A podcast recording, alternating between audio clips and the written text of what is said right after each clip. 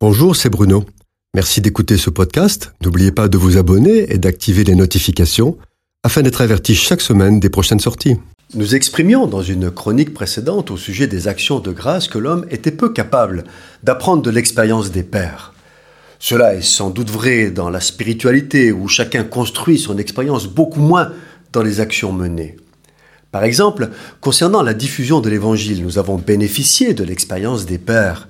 Ils avaient compris qu'il fallait avoir un discours qui soit accessible aux gens à qui l'on s'adresse, en tenant compte de leur culture, leurs pensées, leurs coutumes, leur langue et leur mode de fonctionnement. L'évangile de Jésus-Christ s'adresse aux hommes de toute nation et de tous les temps. Il faut donc s'adresser à eux dans un langage qu'ils comprennent, sans pour autant dénaturer le message biblique, et c'est ce que nous faisons à leur suite. Par contre, là où ça devient compliqué, c'est lorsque pour accéder aux hommes, il faut faire des compromis sur les valeurs judéo-chrétiennes, ou encore comme Naaman, converti au dieu du Sinaï, qui fait semblant de se prosterner devant Baal pour conserver sa place auprès du roi. Ça s'appelle pactiser avec les manières et l'esprit du monde.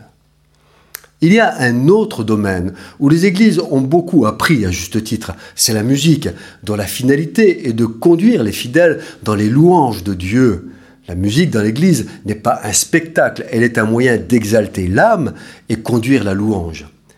À la limite, il ne serait pas ridicule, pour ne pas distraire les croyants, de mettre les musiciens en retrait, comme à l'opéra, dans une fosse.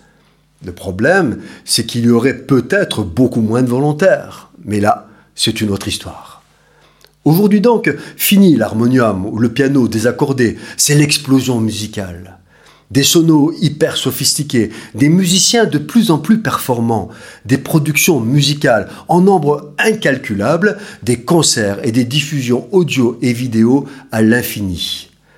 La musique au service de la louange prend beaucoup de place dans les églises et c'est tant mieux. Par contre, un phénomène inquiétant se développe et séduit les jeunes. Des églises branchées, organisent leurs réunions autour de concerts de musique.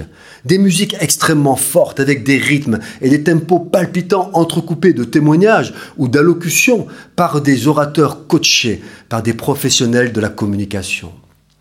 Le monde façonne à sa guise les mentalités, les goûts et les méthodes utilisées s'apparentent à celles du monde pour attirer les foules. Si Christ est annoncé, c'est parfait. Mais le sang qui a coulé à la croix pour les péchés, le don de soi et la sanctification qui sont la puissance de l'Évangile, sont-ils encore prêchés avec force et en priorité? Les jeunes du XXIe siècle sont formidables.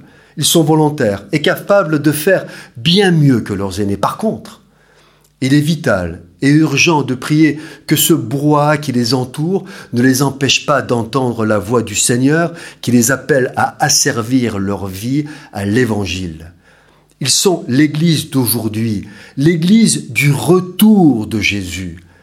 Il faudra qu'ils soient plus forts que nous, leurs aînés. Prions pour eux.